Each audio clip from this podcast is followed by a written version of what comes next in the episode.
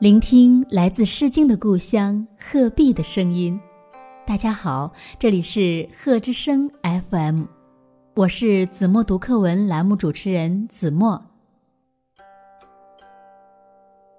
今天我要为大家读的是一年级下册第八课《静夜思》，作者李白。床前明月光，疑是地上霜。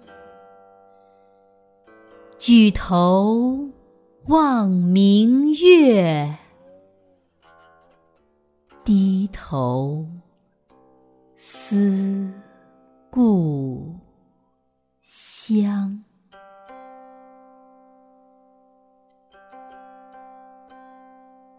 用我的声音温暖你的世界，感谢关注贺之声 FM。